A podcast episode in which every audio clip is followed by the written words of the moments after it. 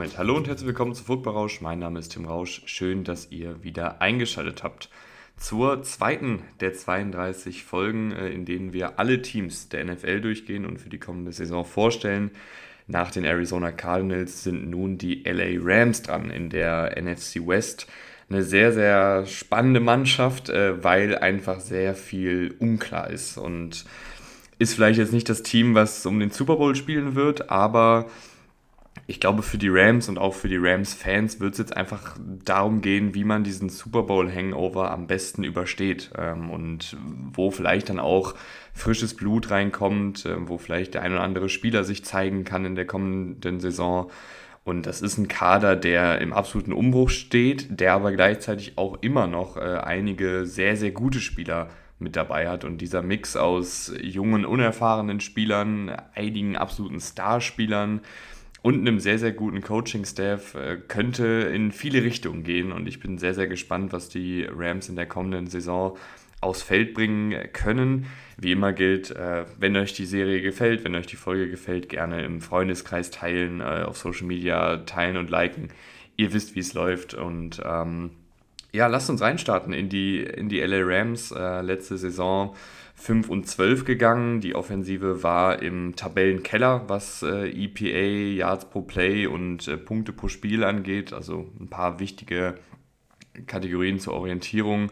Ähm, in denselben Kategorien, also EPA, Yards pro Play zugelassen, Punkte zugelassen pro Spiel, waren sie in der Defensive so im unteren Mittelfeld. Ähm, aber generell einfach eine Saison zum Vergessen, viele Verletzungen. Ähm, einige Spieler, die nicht ihr Leistungsoptimum abrufen konnten und dann einfach, äh, ja, hinten raus, ähm, beziehungsweise ist von vorne bis hinten war dann einfach wenig drin bei den Rams ähm, letzte Saison. Und äh, der Head Coach ist noch immer Sean McVay, der ja auch mit ähm, der frühen Rente geflirtet hat, aber sich jetzt dann doch äh, dazu entschieden hat, weiterzumachen. Äh, Offensivkoordinator ist Mike LeFleur, der war zuletzt bei den äh, Jets als Offensivkoordinator, hat mir da ehrlicherweise sehr gut gefallen, phasenweise. Also ich fand nicht, dass Mike LeFleur das Problem war bei den äh, Jets in der Offensive. Ist ja immer ganz gerne so, dass gerade bei Teams, wo die Offensive nicht ganz so gut funktioniert, der erste Schuldige meistens der Offensivkoordinator ist. Ich fand bei den Jets war es schematisch über weite Strecken ganz gut.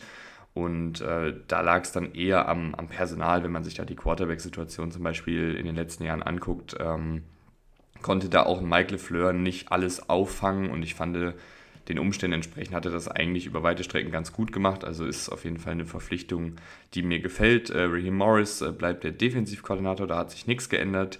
Wo sich allerdings viel geändert hat, ist im Kader. Ich habe es eben schon angesprochen. Äh, ein sehr, sehr junges Team, ein Team, was auch im Umbruch ist. 36 Rookies sind aktuell unter Vertrag. Wird sich natürlich noch ein bisschen ändern, ähm, wenn dann die Saison wirklich losgeht und die ersten Spieler auch entlassen werden. Aber es gibt, glaube ich, kein Team, was so viele Rookies unter Vertrag hat. Ähm, wie gesagt, natürlich auch viele undrafted Free Agents, viele äh, Spieler, die da jetzt in der dritten, vierten Reihe sind, die dann wahrscheinlich auch nicht im endgültigen Kader stehen. Aber ich finde es trotzdem krass, dass ein Team hier mit, mit 36 Rookies aufläuft. Birgt aber natürlich auch die Chance, dass da vielleicht der ein oder andere, der bei einem anderen Team gar nicht erst ähm, eine Chance bekommen hätte, äh, sich hier vielleicht zeigen kann und im Training Camp oder in der Preseason dann auch ähm, ja, auf sich aufmerksam machen kann. Gehen wir aber erstmal auf die Abgangsseite. Ähm, ich habe auch in der letzten Folge ja schon ein paar Spieler da genannt.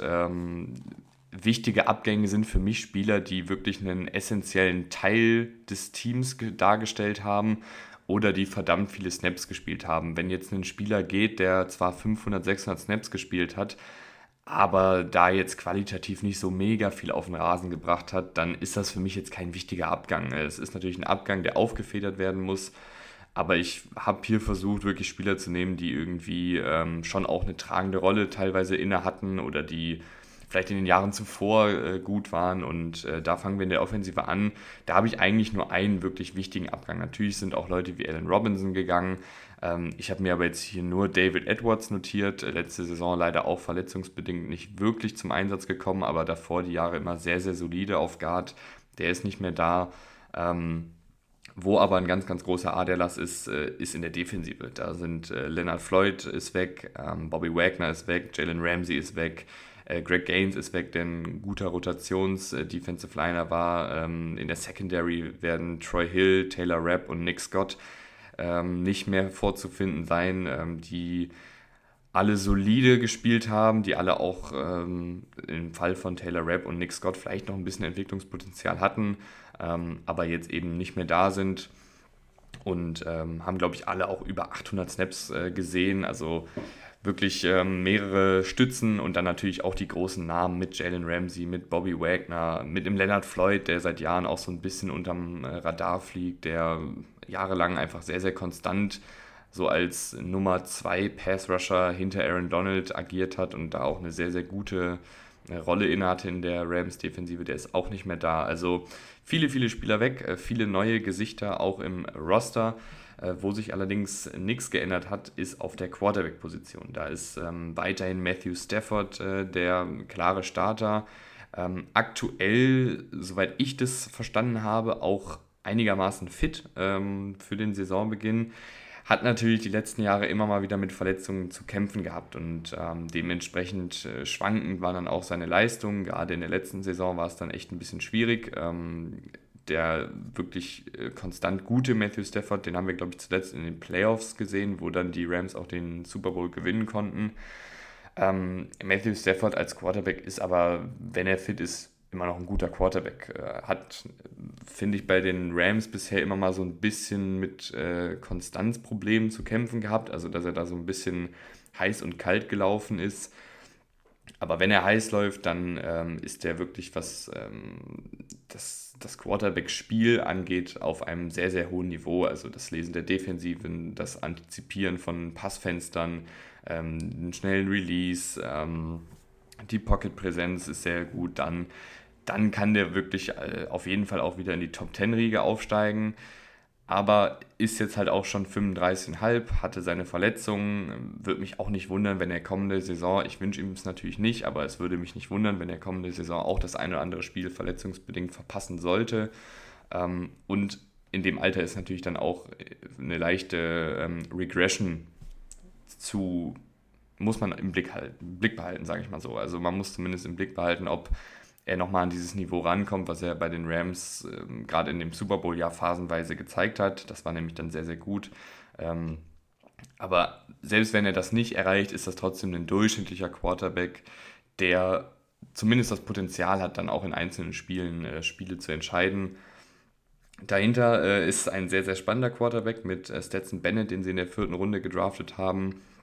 Ähm, ich glaube, die, die im College Football ein bisschen unterwegs waren, die kennen äh, Stetson Bennett, äh, zweifacher National Championship-Sieger, der lange Zeit so ein bisschen als Meme galt, weil er ein älterer Quarterback ist, weil er ähm, so ein bisschen auch vom, vom Kader der, der Georgia Bulldogs getragen wurde. Das war immer so der, das Narrativ. Ähm, ich fand aber gerade letztes Jahr, als ich mir dann jetzt auch für die NFL Draft Folgen äh, sein Tape angeschaut habe, da war auch vieles dabei, womit man arbeiten kann. Also es ist jetzt nicht so, dass er sich da zurückgelehnt hat und ähm, irgendwie die Receiver alle Plays für ihn gemacht haben, die Offensive Line ihm äh, fünf, sechs Sekunden pro Spielzug Zeit gekauft hat.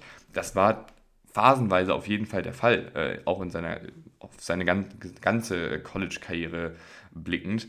Aber letztes Jahr hat er da Georgia teilweise auch durch die Spiele sehr gut dirigiert. Ist ein guter Ballverteiler, hat eine sehr unterschätzte und gute Mobilität. Natürlich jetzt keine High-End-Trades, aber ich fand selbst so die vertikalen Pässe teilweise waren ordentlich. Ähm, ist in meinen Augen so der typische NFL-Backup, den man halt reinwerfen kann, der auch so einen gewissen It-Faktor mitbringt, der dir dann vielleicht auch ein paar Spiele gewinnen kann. Also selbst wenn Matthew Stafford ausfällt, und ein Stetson Bennett dann schon bereit ist, würde es mich nicht wundern, wenn der irgendwie da ein, zwei Siege aus dem Hut zaubert. Ähm, vor allen Dingen mit dem Coaching von Sean McVay und mit den Anspielstationen, die ja durchaus noch da sind bei den Rams. Da fängt natürlich auf Wide Receiver alles an mit äh, Cooper Cup. Auch der wird nicht jünger, auch der ähm, hat jetzt äh, die, die 30 Jahre Marke geknackt und auch der hatte Verletzungen letztes Jahr. Cooper Cup ist jetzt ja ohnehin kein Überathlet gewesen. Da muss man dann eh immer schauen, gerade bei so einem Spielertypen, wenn da das Alter langsam einsetzt, wenn da die Verletzung einsetzt, wie spritzig kann er dann noch sein. Ähm, aber Cooper Cup war letztes Jahr bis zur Verletzung auch wieder einer der besten Receiver der Liga. Ähm, grandioser Route Runner, grandioser Blocker, sehr, sehr gute Hände. Ich finde auch eine, eine sehr gute Fähigkeit, in Contested Catch-Situationen zu agieren. Das hat er, finde ich, echt auch nochmal verbessert. Äh, also, selbst wenn dann Druck da ist, dann kann er trotzdem in Bedrängnis gut die Bälle festmachen für sich und einfach ein, ein sehr guter Allrounder. Natürlich kein Deep Threat, aber das, das wissen wir auch alle, dass er das nicht ist. Aber selbst da hat er einige gute Szenen gehabt in den letzten zwei Jahren. Und Sean McVay weiß, was er an ihm hat, weiß auch, wie er ihn einzusetzen hat. Und ich denke nicht, dass Cooper Cup jetzt irgendwie trotz der Verletzung, trotz des fortschreitenden Alters ähm, einen, totalen, einen totalen Bruch erlebt, sondern ich glaube, dass er auch kommende Saison wieder angreifen wird und zu den besseren Receivern der Liga gehört. Spannender wird es dann natürlich ähm, bei den Rams, was hinter Cooper Cup noch so rumturnt. Da haben die Rams ja immer wieder versucht, mit ein paar Receivern was zu machen. Allen Robinson hat nicht funktioniert. Oder Beckham Jr. dann leider verletzt und kam dann letzte Saison nicht zurück.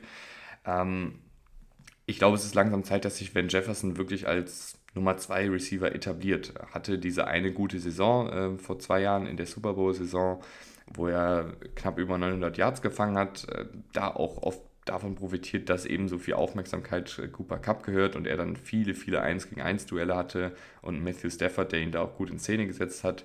Aber er hat auch die Anlagen gezeigt, ähm, ein, ein solider bis guter Receiver zu sein. Ich glaube, bei Van Jefferson ist auch so ein gewisser Deckel auf seinem Potenzial. Also ich glaube jetzt nicht, dass sich Van Jefferson noch riesig zu einem absoluten Nummer 1 Receiver entwickelt. Aber ein, ein solider Nummer 2 Receiver ist in der heutigen NFL auch sehr, sehr wichtig und das sehe ich bei ihm schon auch noch. Ähm, auch wenn Jefferson hatte mit Verletzungen zu kämpfen, hat letzte Saison die erste Saisonhälfte verpasst, sah dann gegen Ende der Saison ganz gut auch noch aus, dafür, dass eben bei den Rams auch schon relativ viel dann weggebrochen war.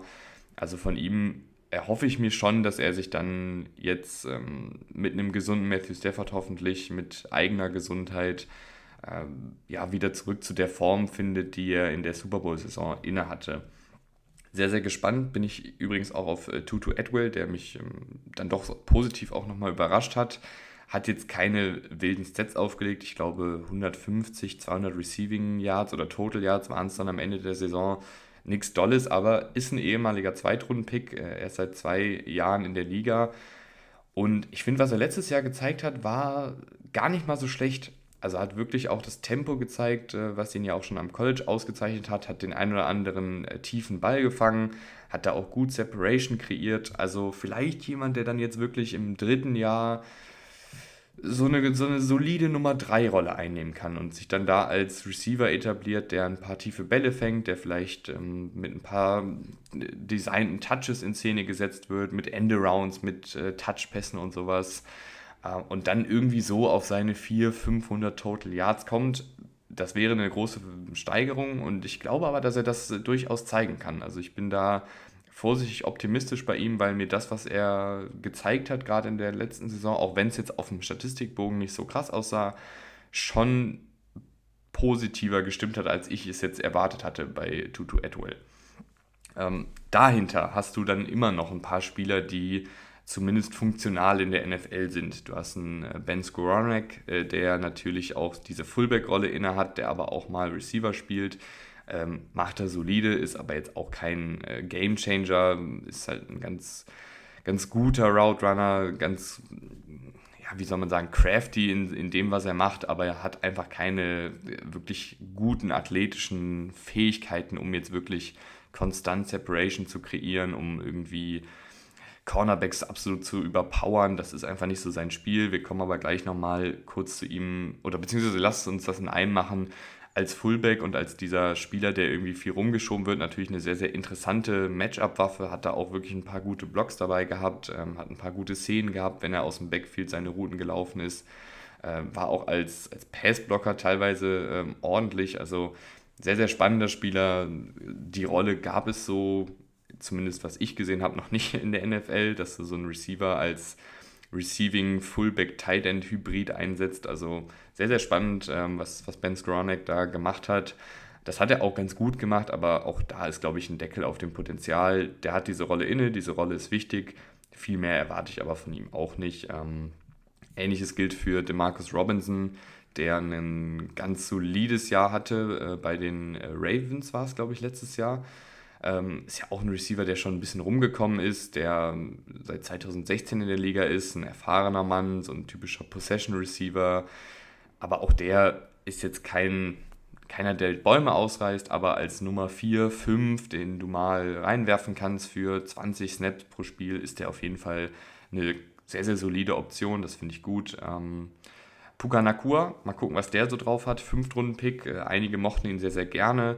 Ähm, punktet vor allen Dingen mit äh, Körperkontrolle beim Catch. Ein ganz guter Allrounder, auch so ein bisschen wie Ben Skoronek. Ähm, und mal schauen, was der zeigen kann. Also hat jetzt nicht die besten athletischen Fähigkeiten, aber eben ein kräftigerer Receiver, ein größerer Receiver, der auch weiß, wie er seinen Körper einzusetzen hat in Contested Catch-Situationen. Der wird sicherlich auch seine Spielzeit bekommen. Ähm, dahinter, wir sind immer noch nicht fertig, es gibt tatsächlich äh, aktuell zwölf Receiver im Roster der Rams. Ähm, viele davon natürlich undrafted Free Agents, die jetzt wahrscheinlich wenig auf sich aufmerksam machen. Ähm, Tyler Johnson wäre da vielleicht noch äh, zu erwähnen, der mal bei den Chargers ein, zwei gute äh, Spiele und Aktionen hatte. Ah nee, das war gar nicht Tyler Johnson bei den Chargers, das war Tyler Johnson bei den äh, Buccaneers. Da hatte er ein paar gute Aktionen, konnte sich aber bisher auch nie so richtig äh, irgendwo festspielen. Vielleicht jetzt bei den Rams so als Backup-Slot-Receiver, jemand, der da in Frage kommt. Mal schauen, was der so zeigen kann. Tight ist ähm, auch ein bisschen was passiert. Ähm, Tyler Higby ist immer noch da, der, glaube ich, auch so der spektakulär unspektakulärste Tight End der Liga ist. Kein sonderlich guter Blocker, ein ganz guter Receiver, der einfach im Kurzpassspiel eingesetzt werden kann, der sichere Hände hat, der ein ganz gutes Gefühl für Räume hat und auch eine ganz gute Chemie mit äh, Matthew Stafford hat. Ist nichts Besonderes, aber ist auf jeden Fall ein Titan, auf den man bauen kann, der dir die Screenpässe fängt, der dir irgendwelche Curl-Routes fängt, der dir bei Third, Third Down und 5 Yards to go äh, das neue First Down fängt und da einfach sehr, sehr sicher ist, aber jetzt keiner, um den ein Spiel designt wird. Ähm, aber ein rundum ganz guter Titan, der auf jeden Fall auch wieder seine Einsatzzeit bekommen wird und da auch seine Catches machen wird. Dahinter sind Leute wie Bryson Hopkins und Hunter Long, die beide in den mittleren Runden gedraftet wurden, 2020 respektive 2021, aber bisher noch nicht so richtig, richtig in der NFL angekommen sind. Bryson Hopkins hatte das eine gute Spiel, sich für das wichtigste Spiel seiner Karriere aufbewahrt im Super Bowl. Da hatte er, glaube ich, äh, vier Catches, 60 Yards ungefähr. Äh, aber bisher war da noch nicht so mega viel, äh, was er gezeigt hat. Hunter Long kam ebenfalls bei den Dolphins bisher noch nicht so richtig zum Vorschein. Vielleicht jetzt mit dem Tapetenwechsel bei den Rams jemand, auf den man einen Blick werfen kann. Ansonsten wird auch noch ein Davis Allen wahrscheinlich ähm, sich ein bisschen Spielzeit erhoffen. Fünftrunden-Pick von den Clemson Tigers. Der könnte vielleicht sogar diese Blocking-Rolle übernehmen, weil weder Long, Hopkins noch Higby haben sich in der Blocking-Rolle bisher wirklich mit Ruhm bekleckert. Vielleicht ist da Davis Allen jemand, der diesen äh, Tight End Nummer 2 geben kann, weil er eben Blocking-Fähigkeiten mitbringt, gewisse Blocking-Fähigkeiten mitbringt. Aber ich glaube, hinter Tyler Higby wird das einfach eine offener, ein offener Wettkampf und wer auch immer da am meisten in der Preseason äh, und in den Spielen auch überzeugt, wird dann diese Rolle wahrscheinlich innehaben. Auf Running Back, da hat sich wirklich äh, ein bisschen was getan, aber die Starter werden wahrscheinlich ähnlich sein. Cam Akers, da gab es ja diese Trade-Gerüchte letztes Jahr und ähm, auch mal hier und da mal eine Verletzung. Aber hinten raus hat er echt gut gespielt. Also die letzten drei Saisonspiele jeweils über 100 Yards erlaufen. Hat ja auch die Anlagen. Also Cam Akers hat, hat jegliche athletischen Anlagen, um ein wirklich guter Running Back zu sein hat halt auch mit Verletzungen zu kämpfen und da vielleicht dann auch so ein bisschen an Spritzigkeit eingeboost, aber gerade gegen Ende der Saison sah das dann schon wieder echt sehr rund aus. Ist ja immerhin auch ein ehemaliger Zweitrunden-Pick, der ähm, eine sehr vielversprechende Rookie-Saison hatte. Und mal schauen, ob er dann jetzt, äh, wenn dann auch mal diese Trade-Gerüchte beiseite gelegt worden sind, was ja der Fall ist, und ähm, wenn er dann fit in die Saison geht, vielleicht jemand, der mit erst 24 Jahren jetzt sich dann auch wirklich als guter Running Back etablieren kann, weil er hat die Anlagen dafür. Es fehlt noch manchmal ein bisschen zwischen den, zwischen den Ohren, was so ähm, Antizipation von Räumen angeht, was ähm, Spielintelligenz angeht, in dem Sinne, wann nehme ich einfach die drei, vier Yards mit und wann versuche ich durch ähm, Cuts, durch Bewegungen noch mehr Yards rauszuholen und tanze vielleicht ein bisschen hinter der Line of Scrimmage. Da tendiert er manchmal eher zu letzterem und das kostet dann die Rams einfach ab und an mal ein bisschen Feldposition. Da einfach dann manchmal den Kopf runternehmen und die einfachen Yards nehmen. Dahinter ist äh, mit äh, Kyron Williams noch ein sehr, sehr spannender Running Back, der äh, überhaupt keine athletischen Anlagen mitbringt, das hört sich mal ein bisschen gemein an, weil der ist natürlich auch ein sehr guter Athlet, aber für NFL Running Back Standards eben kein sonderlich guter, ähm, keine sonderlich guten physischen Voraussetzungen. Aber der hat halt besonders viel zwischen den Ohren. Also der ist, ähm, ich rede jetzt nicht von, von Ohrenschmalz, sondern ich rede von Spielintelligenz, äh, von der Art und Weise, wie er äh, defensiv Spieler manipuliert mit seinen Bewegungen und sich so dann Raum schafft. Äh, auch ein sehr guter Passblocker, obwohl er das ähm, ja eigentlich jetzt nicht so dringend machen sollen dürfte mit, seiner, mit seinem Gewicht, aber da, was ich gesehen habe, sah das zumindest am College äh, auch echt ganz gut aus. Im Receiving Game kann er, glaube ich, auch eingebunden werden, weil er da auch ähm, ein ganz gutes Verständnis für Route Running und sowas hat. Also äh, der ist ein Spieler, der sicherlich auch durch diese Qualitäten, die er eben mitbringt, ähm, auf der mentalen Seite äh, ganz gute Einsatzzeiten bekommen sollte und äh, bringt natürlich auch eine gewisse äh, Wendigkeit, Flinkigkeit wollte ich gerade fast schon sagen, aber das ist glaube ich kein Wort, aber eine gewisse Wendigkeit, eine gewisse Agilität mit, aber hat halt nicht dieses krasse Endtempo und ähm, ist jetzt auch niemand, der jetzt drei, vier Verteidiger irgendwie mit seinem Körper abschüttelt, sondern der muss sich halt auf anderen Wegen Raum verschaffen. Und das kann er aber schon. Und ich glaube, dass jetzt, wo er dann auch fit in die Saison geht, weil auch der, äh, er kennt langsam einen einen Scheme bei den äh, Rams. Auch der hatte mit Verletzungen zu kämpfen und ähm, vielleicht kann es dann jetzt ähm, mit, einer, mit einer ganzen Offseason in der kommenden Saison wirklich nochmal nach oben gehen für ihn. Dann sind da immer noch Leute wie Sony Michel, der seine Szenen schon in der NFL hatte äh, und auch bei den Rams äh, schon seine Szenen hatte. Weiß nicht, ob der es in den Kader schafft. Wenn ja, dann wird er auch seine Snaps sehen. Zach Evans, Sechstrunden-Pick, ist so ein bisschen Kategorie Cam Akers, äh, nur nicht ganz so gut. Äh, also auch jemand, der viel athletisches Potenzial mitbringt, aber noch nicht so alles äh, auf der mentalen Seite gepeilt hat und äh, da auch noch nicht auf dem Niveau ist, wie man es für die NFL benötigt aber der kann auch, wenn der einen gut geblockten Lauf bekommt und wenn er weiß, wo er hinzulaufen hat, wirklich sehr, sehr gefährlich sein. Eine sehr spannende Tempo-Körper-Kombination, sage ich mal.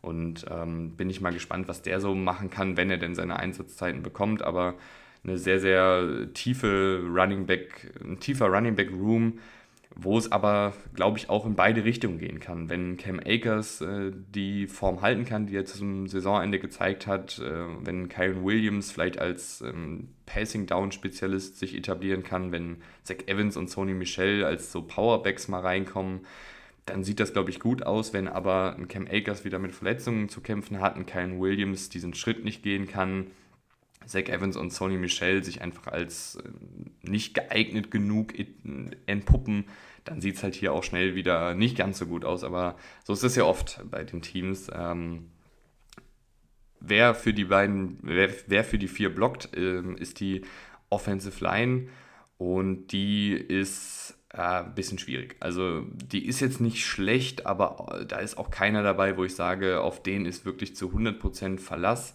am ehesten noch auf äh, Rob Havenstein, der das seit Jahren dann doch auch echt ganz gut macht. Also ich würde schon sagen, auf den ist Verlass, äh, dann ruder ich direkt wieder zurück.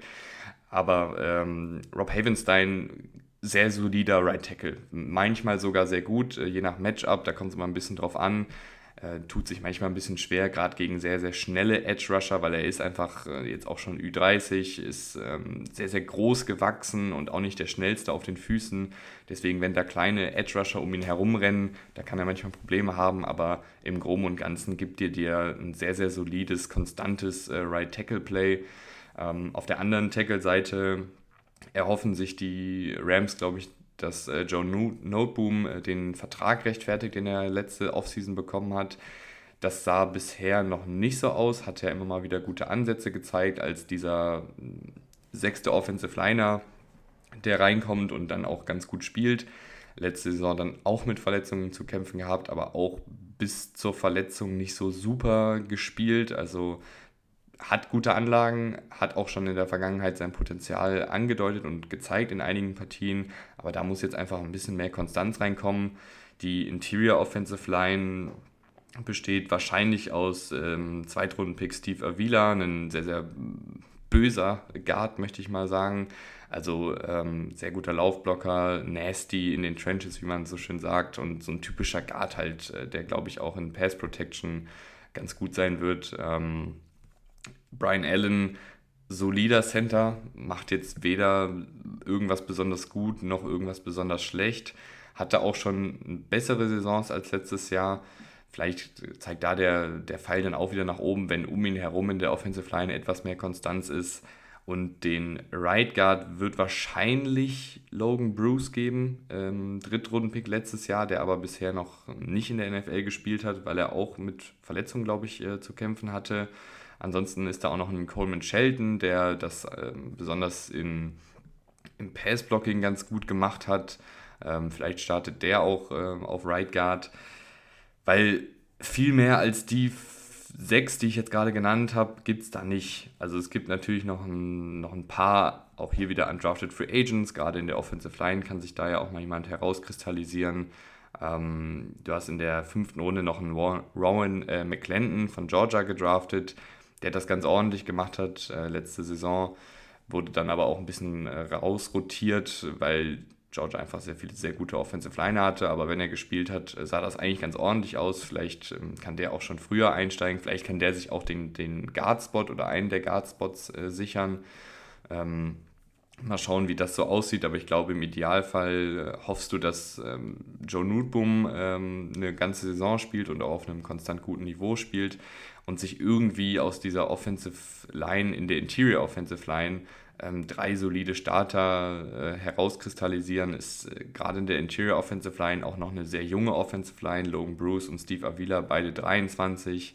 Ähm, Brian Allen, Coleman Shelton, beide 27. Wenn äh, Rowan McClendon da noch mitmischt, der ist 22. Also da ist auch noch ein bisschen Potenzial nach oben. Und wenn die dann alle zusammenspielen und auch über längere Zeit zusammenspielen, kann da vielleicht auch was äh, gut zusammenwachsen.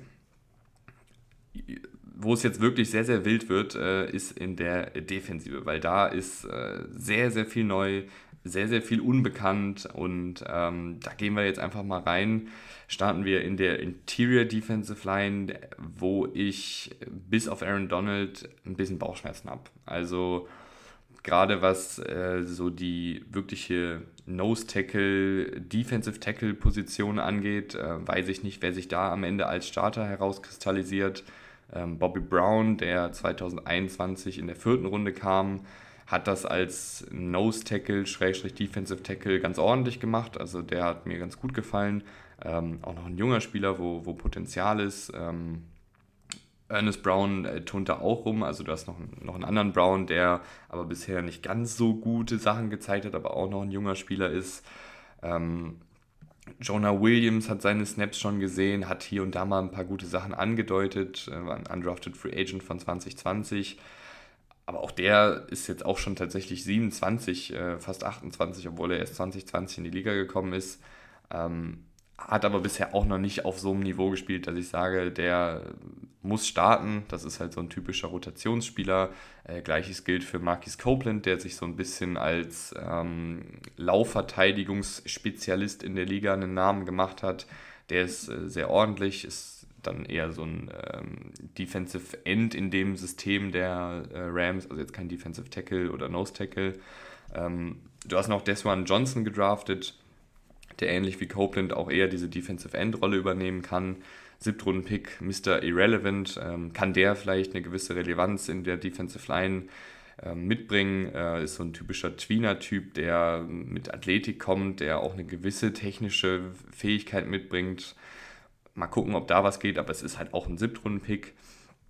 Und äh, du hast natürlich Aaron Donald. Und Aaron Donald ist letzte Saison auch wieder bis zu seiner Verletzung mit einer der besten, wenn nicht sogar der beste Defensive-Spieler der Liga gewesen. Wir alle wissen, was Aaron Donald für eine Katze ist. Der ist der beste Defensivspieler, den ich je gesehen habe. Der ist auch der konstanteste Defensivspieler, den ich je gesehen habe. Jahr für Jahr ein absoluter Topspieler, der sowohl in der Laufverteidigung, aber eben auch besonders im Pass Rush äh, absolute Höchstzahlen auflegt und ähm, auch was die Möglichkeiten für die Defensive angeht, äh, das Spiel positiv für die Rams beeinflusst, weil er so viel Aufmerksamkeit auf sich zieht und dadurch eben die Leonard Floyds dieser Welt viele, viele 1 gegen 1 Situationen bekommen, du viel auch schematisch äh, durch Blitzes kreieren kannst, weil du eben weißt, dass Aaron Donald mindestens zwei Blocker auf sich zieht.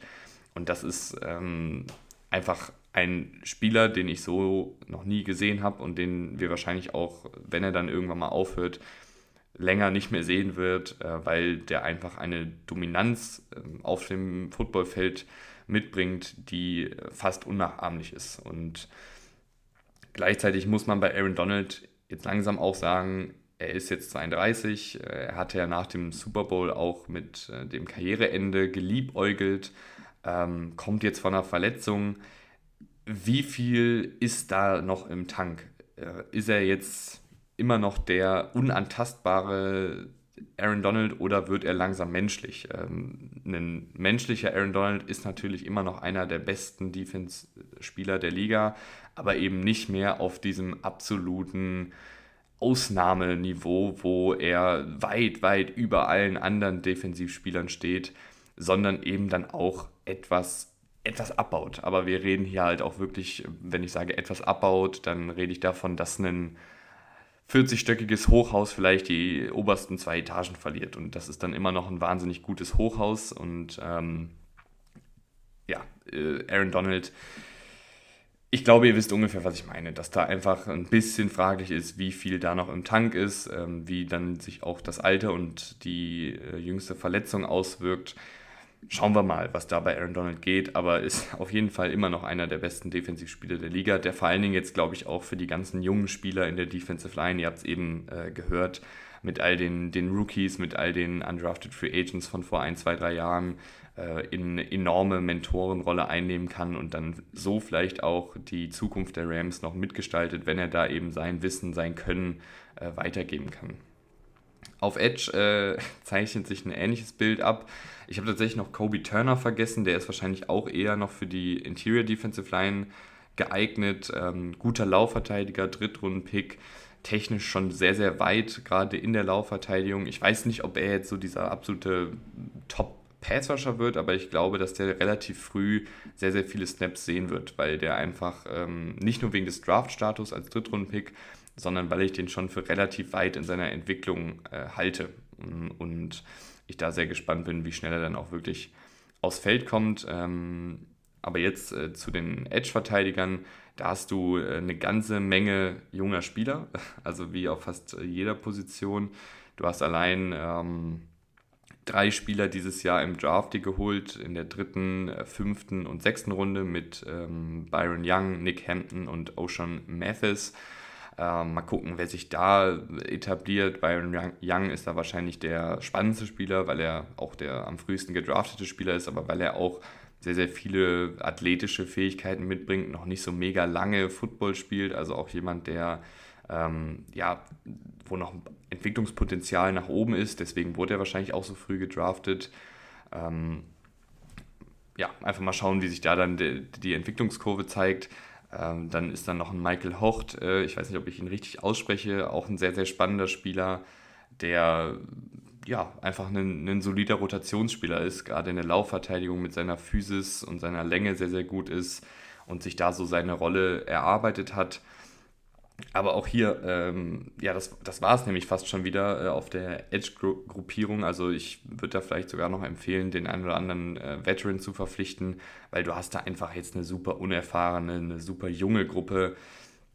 Oder du sagst, okay, wir wollen sowieso, dass die jungen Spieler spielen und sich entwickeln, dann kannst du natürlich auch mit den Vieren ähm, in die Saison gehen, aber ich glaube, dann wirst du auch einige Spiele haben, wo einfach der Pass Rush über außen äh, nicht existent ist und wo vielleicht auch die Laufverteidigung nicht auf dem Niveau ist, wie du es benötigst, gerade bei den Rams, die eben äh, die Box auch gerne ein bisschen leichter gestalten, also mit, mit, weniger, mit weniger Spielern in der Box spielen, um eben gegen den Pass besser verteidigen zu können.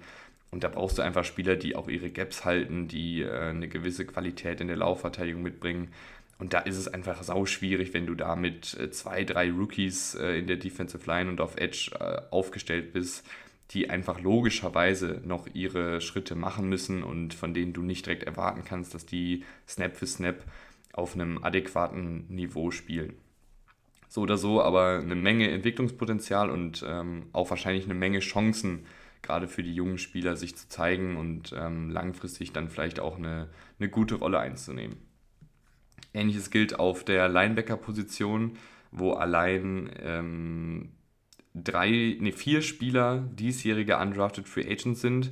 Dann dazu noch Jake Hummel, der letztes Jahr ein Undrafted Free Agent war. Das ist die Kadertiefe, also viele, viele Fragezeichen, ähm, aber es gibt selbst auf der Starterposition Fragezeichen. Da ist Ernest Jones wahrscheinlich gesetzt, äh, der macht gute Schritte, ähm, hat, finde ich, äh, in den ersten beiden Jahren als Linebacker eine ganz gute Figur abgegeben, was gerade für die Linebacker-Position ähm, nicht üblich ist, dass du da relativ schnell auch schon eine ganz gute Rolle einnimmst. letztes Jahr dann klarer Starter gewesen neben Bobby Wagner sehr guter Laufverteidiger, der hat eine gewisse Physis in der Laufverteidigung, der hat auch eine gewisse Spritzigkeit, der antizipiert aber auch immer besser Laufwege, Blocking-Systeme äh, und macht dann da so seine Plays. In der Passverteidigung manchmal noch ein bisschen grün hinter den Ohren, aber das ist auch was, was dann mit der Zeit sich hoffentlich ähm, noch weiterentwickelt. Aber ansonsten ist da nicht viel. Also aktuell ist da wahrscheinlich Christian Roseboom äh, der Starter der äh, bisher dann doch ja, nicht viele Snaps gespielt hat. Also ein Special-Teamer war, letztes Jahr in der Defensive acht Snaps gesehen, als Special-Teamer ähm, knapp über 300, glaube ich. Ähm, weiß ich jetzt nicht, ob der sich da als, als Starter etablieren kann, aber auf dem Papier wüsste ich jetzt auch nicht, wer da sonst starten sollte. Also auch hier vielleicht dann doch nochmal einen Routinier reinholen, nicht nur wegen der Qualität, sondern auch wegen den ähm, Fähigkeiten als Mentor. Also wenn es da jetzt, ich habe jetzt gar nicht offen, wer da so noch rumturnt, aber wenn da jetzt ähm, auf dem Linebacker-Markt irgendein 28-, 29-jähriger Veteran ist, der vielleicht schon 5, 6 Saisons auf dem Buckel hat, der auch schon äh, Spielzeit bekommen hat, wenn du den noch ins Boot holst und dann einfach als, als Mentor installierst für die ganzen jungen Spieler, ist das, glaube ich, nicht verkehrt. Und auch spielerisch wäre das in meinen Augen äh, dann äh, clever ich will jetzt nicht immer das gleiche sagen, aber ähnliches gilt für die Secondary. Äh, fangen wir an auf äh, Cornerback, wo sie tatsächlich dann auch hier äh, jüngst jetzt Akella Witherspoon verpflichtet haben. Das ist dann so eine Verpflichtung, wo ich sage, die ist auf jeden Fall clever, weil das ist ein erfahrener NFL-Spieler. Der hatte auch schon seine guten Szenen in der NFL. Letztes Jahr dann äh, nicht so doll, da war er, glaube ich, auch wieder verletzt. Aber Akella Witherspoon hat gute physische Anlagen, hat auch schon gute Saisons und gute Spiele gehabt ähm, so ein typischer großgewachsener Outside-Cornerback. Ich glaube, der wird sich relativ schnell den Starterposten sichern, weil hier einfach auch viele, viele junge Spieler rumtun und viele, viele undrafted Free Agents. Ähm, gegenüber von Akelle Witherspoon wird wahrscheinlich ein Kobe Durant äh, den zweiten Cornerback geben, der sehr, sehr gute Ansätze gezeigt hat in seiner Rookie-Saison. Ähm, war für mich so ein Darius Williams-Ersatz. Ich glaube, ich habe es auch letztes Jahr im Podcast schon gesagt bei der Preview. Super smarter, spielintelligenter Cornerback, der auch ein sehr, sehr gutes Gefühl dafür hat, äh, wann er Risiken eingehen sollte und wann er das eben nicht tun sollte. Also ist er einfach schon sehr, sehr weit und hat das dann auch in seiner Rookie-Saison in limitierter Spielzeit ähm, gezeigt. Ich glaube, der könnte eine entscheidende Rolle jetzt einnehmen in dieser Defensive. Äh, dahinter hast du noch Leute wie Darren Kendrick, der auch gespielt hat, aber nicht sonderlich gut gespielt hat. Auch der noch ein junger Cornerback mit Entwicklungspotenzial. Ähm, kann sich vielleicht einen Travis Hodges Tomlinson die Slotrolle sichern, äh, ein flinker, agiler, kleiner Slot-Cornerback der aber auch echt äh, gerne schon während des Spiels am Trikottausch mit dem Gegenspieler interessiert ist. Also der war echt sehr, sehr viel am, am Ziehen und am Zerren.